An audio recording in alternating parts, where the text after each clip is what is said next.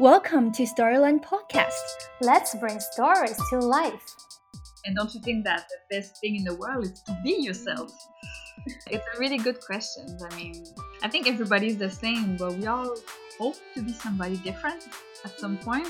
Mm. But when we hope to be somebody different, it's when we don't feel comfortable with ourselves.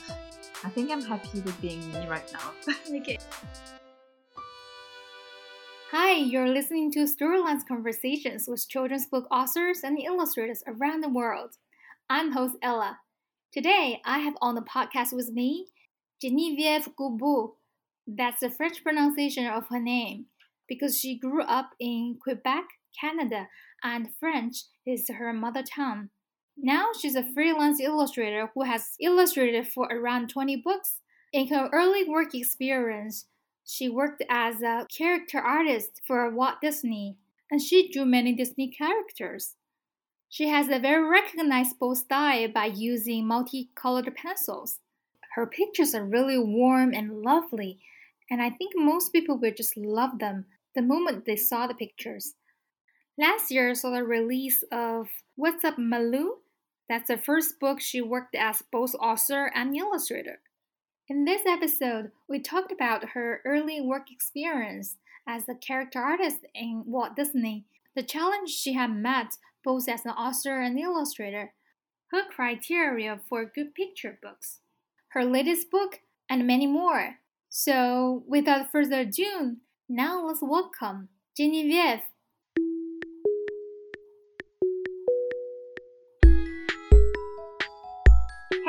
To uh, all Storyland listeners. I'm Genevieve Godbout.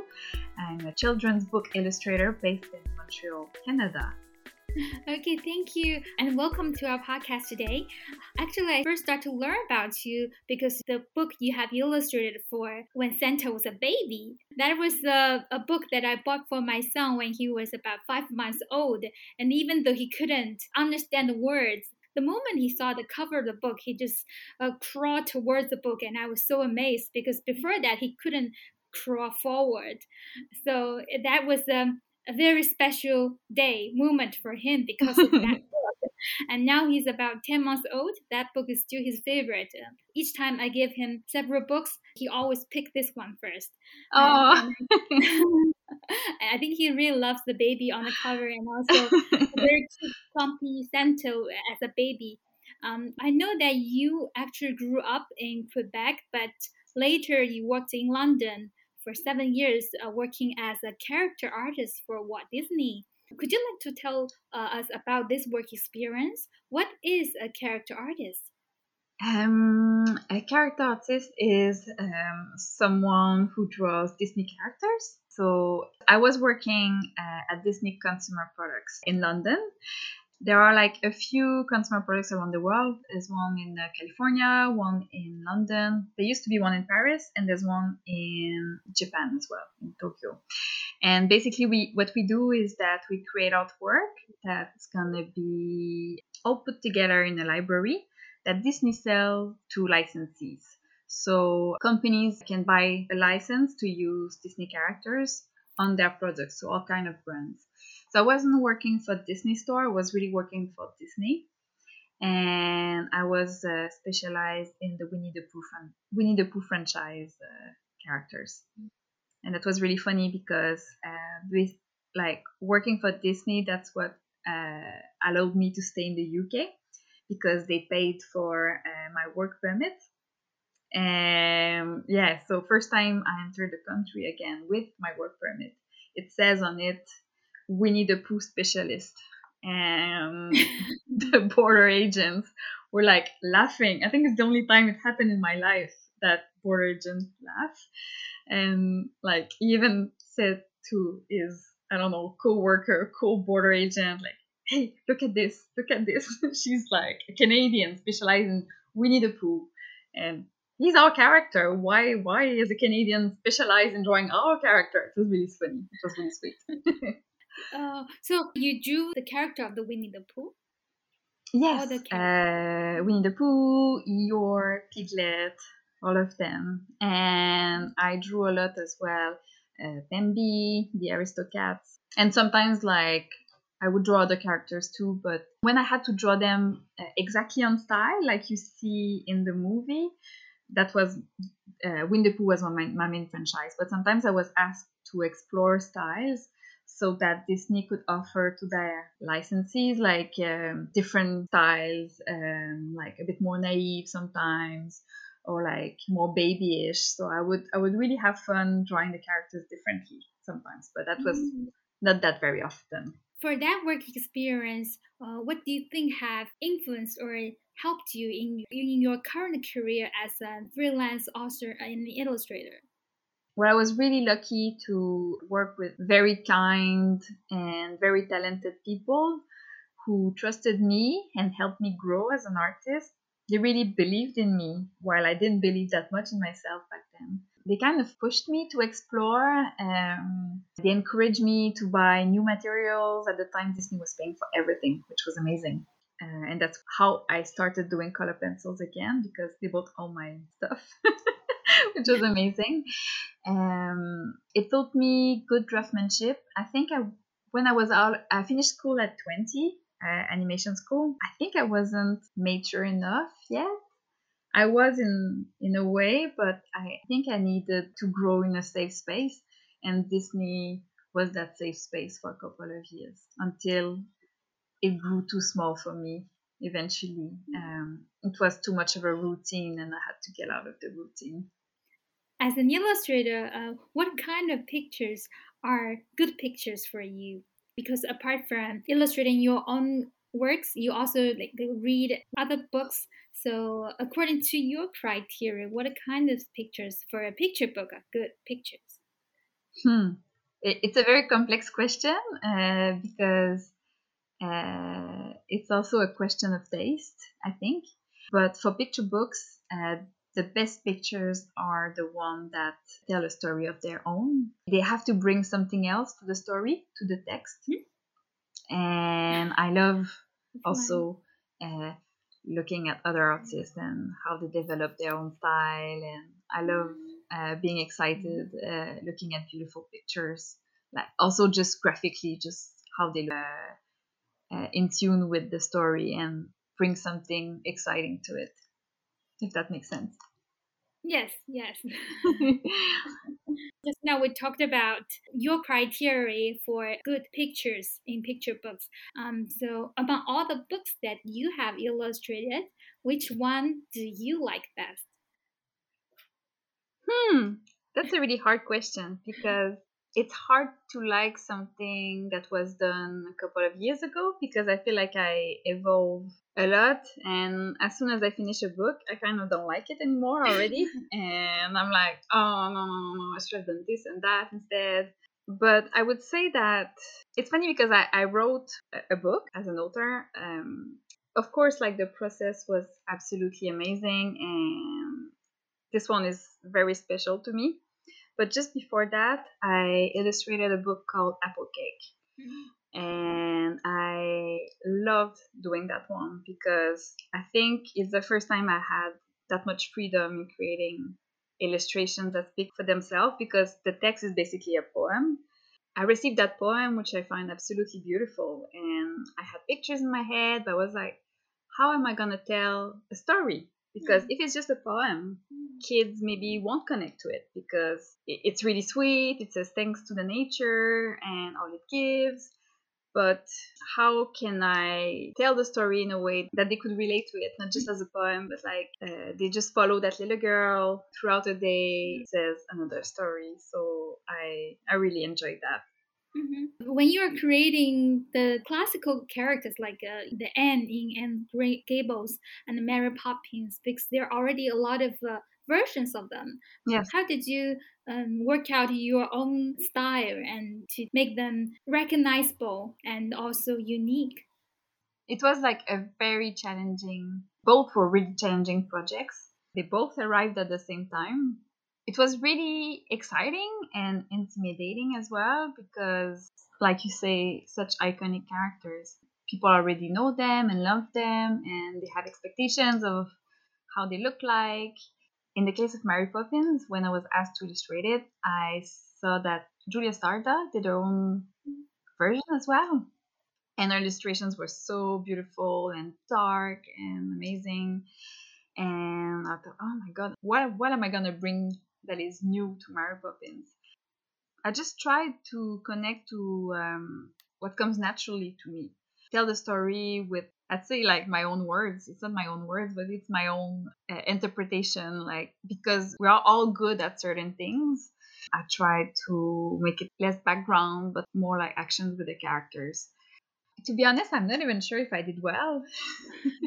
I just did my best. I just did my best. Um, I tried to have fun with it. I tried not to look too much at what other people did so I could make it my own. And of course, I was very influenced by the Disney classic with Julie Andrews. I grew up with that movie, so um, I think it was my main reference.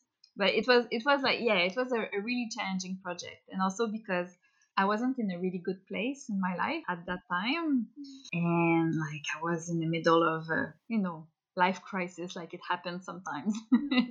And uh, and i had to stay productive and excited on the project. I kind of wish it happened at another time in my life. I think it would have been better. But i did my best. Yeah i can totally feel it. Is there anything that you would like us to know more about you?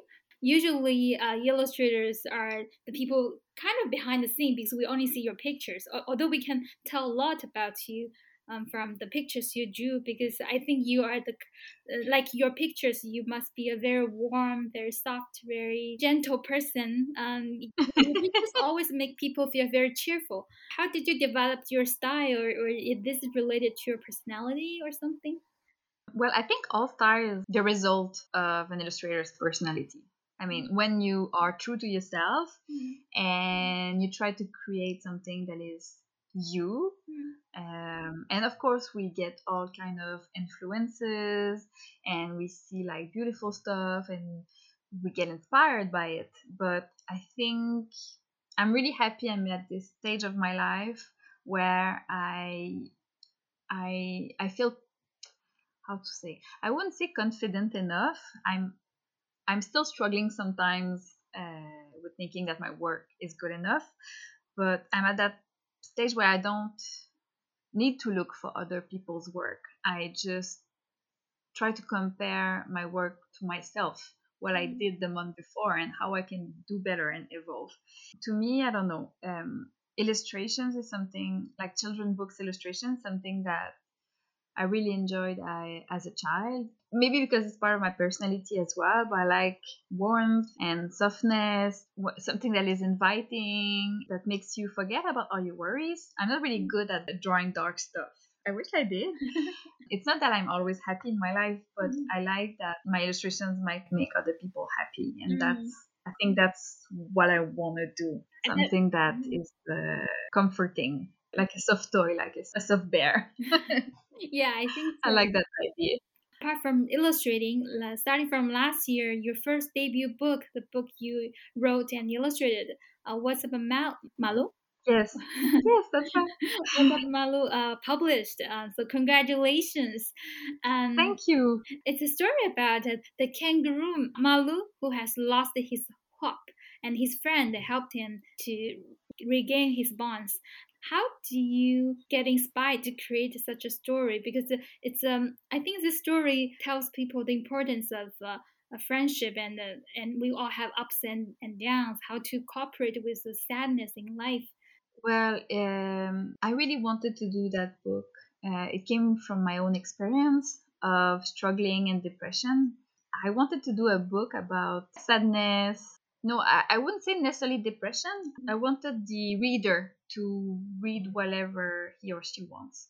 Uh, it can be depression it can be just like being sad for one day uh, it can be feeling lonely. I mean it doesn't say why maloo is not feeling well. It just said the book just says that he's not hopping. he's not feeling good and yeah he's not hopping anymore. So um, I, I didn't want it to be the center of the book. But mm-hmm. what I mm-hmm. wanted to say is how important it is to have good people around you. Mm-hmm. Uh, maybe family, maybe friends, and how important it is to say that you're struggling. So Maloo is not uh, being inactive in his struggle. He's going to see a friend, and his friend is trying to help. It doesn't work, so they try. They, they go visit another friend. And I wanted to say how a combined effort or how your community can help you go through difficult Mhm. times. So to me, it's a, yeah, it's maybe a, little, a story about sadness and depression, but mostly about friendship Yeah. and the Um, importance of being well surrounded. hmm Yeah, I think it's really important for young readers to recognize their emotions because uh, uh, even though they're young, they're kids. They're it doesn't mean that they are always carefree. They're always happy. They will Mhm. also go through all kinds of emotions, good or bad, um, in their lives. And and uh, if our mainstream uh, education is only encouraging the good emotion, so-called good emotion, that might not good for them because they will not accept so-called negative emotions, which are also very important in their lives.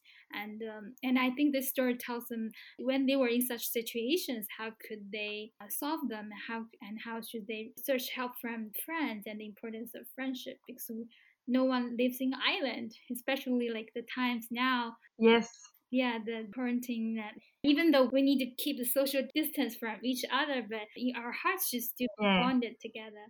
yeah, it's very important, and yeah, it's hard. It's hard right now with the pandemic. And I, I always also wanted to say that it's okay sometimes to feel unwell. hmm It, it's not it's not about though they try to help him. You don't have to be ashamed of not feeling well. hmm It happens to everyone at some point.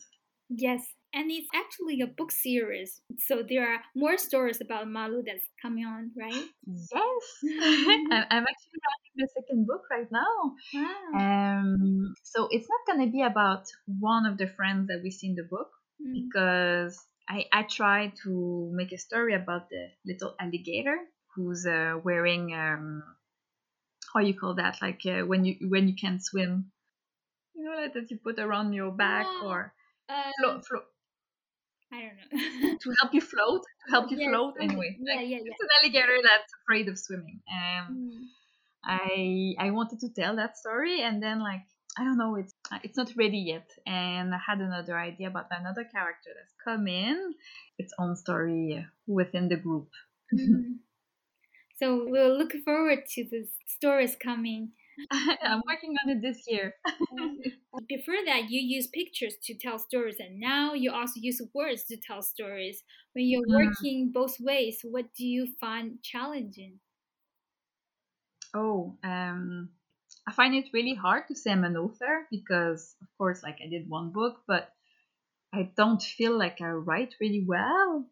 I just wanted to tell that story. And for people who may, may have read Maloo, I mean, there's not a lot of text in it. I try to tell the story mostly through the illustrations.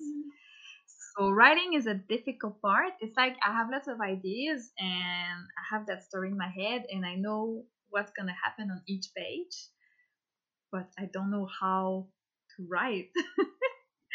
so I just I don't know. I write what comes naturally um, while doing the storyboard of the book, and then I rewrite it and rewrite it and rewrite it until it sounds good enough. And then I ask some friends to read it and I ask for their opinion. I'm not really confident with my writing, so mm. it's definitely a challenge. But I think you're just doing very well. As you said, you wrote in the way that you feel comfortable with, and the readers Yeah. that. Well, it's the same with illustration. I feel I'm better at drawing certain things than others. Mhm. And also, there are certain types of subjects that inspire me, and others that I don't know, I don't connect to it. I don't know if it's because I can't draw it. I don't know if it's something that's happening in a big factory. I'm not good at drawing like mechanicals or cars. I hate drawing cars. Um, it needs to be around characters and nature. That's what inspires me the most when I draw. Mm, I like the book you illustrated for If I Couldn't Be Anne. Uh, so, so in case our audience don't know, it's a book about a girl named Anne, and she imagined uh, what what would she be if uh, she wasn't Anne with the E. So this is a book full of imaginations, and I really love your illustrations. So Oh, thank you. have you ever imagined what you would be if you were not who you are. Suppose you were Uh, ending the character you know, in the book. it's so funny that you asked that because uh, this morning I read the book. Uh, I made a recording of me reading the book for um, uh, a bookstore here in Montreal. Mhm. And at the end, I was asking the young readers, who would you like to be if you weren't yourself? And don't you think that the best thing in the world is to be yourself? It's a really good question. I mean, I think everybody's the same, but we all hope to be somebody different at some point. Mm. But when we hope to be somebody different, it's when we don't feel comfortable with ourselves. I think I'm happy with being me right now. okay, that's good. Mm. but I love how the character is. Um, she does that in um, in such a positive and poetic way that it's really really sweet. It's not about not being happy to be yourself. It's more about daydreaming. I think. And like a child, you know, when you imagine what you can be when you grow up, Mhm. or uh, when you're still developing your personality Mhm. and your taste, I think it's it's nice to question yourself as a kid as to what you connect with and what you think you'd like to be. But right now, as an adult, I'm happy with being me. Mm. Yeah, I think that's a, a book that a lot of kids can relate to. Uh, so, Mm. is there a, a children's book that had a big influence on you as you were growing up? Um, I had books uh, at home, but we didn't have that many. And I grew up mostly watching Disney movies. So all the books was more at the, the school library Mhm. where I would sit and discover new books. But at home we had uh, a fairly small collection. I think like right now it's a really good time to be an author or an illustrator. I think there's such a huge range of amazing books that are being published Mhm. every year and i don't think we had the same amount of choices. When i grew up i don't know maybe i'm wrong and maybe i just my parents were were not that much into it but uh, i had a couple of books and uh, i had one that i really liked uh, illustrated by uh, richard scarry it was like really cute animals wearing cute outfits and he really uh, his characters like i mean i'm i'm inspired by his work now as a grown-up artist but as a kid i was just loving it, seeing all these cute animals. Yeah. A lot of people love his pictures because his pictures always tells a lot of stories. Uh, okay, so my one last question. Uh, in terms of art creating, what kind of suggestions would you give to your younger self, for example, about 10 years ago or 15 years ago? oh, wow. the first thing I would say to myself 10 years ago is that it's going to be okay. but uh, mostly that each time I do a book or each time I work on a project, I want to give my 100% and more. I want I want it to be perfect. And I do everything for it to be perfect uh, within the circumstances in which I make the work. But it's all about the process. And I would say to my younger self to just enjoy the process and not think of the final result because it's just like a long road. We just evolve all the time, grow as human beings, but we also grow in our work. That's what's amazing is like to be curious about what's going to happen next, what you'll be able to do next, what's going to be your next good piece of work. Uh, and sometimes there are projects that aren't that exciting, but there's always something to learn from everything uh, that you do, even when it's not when you think it's boring or uh, there's always something to, to take from that experience. It's just like yeah, life. It's just life. It's a long, um, hopefully long adventure. Thank you very much for your time. Well, thank you for your time.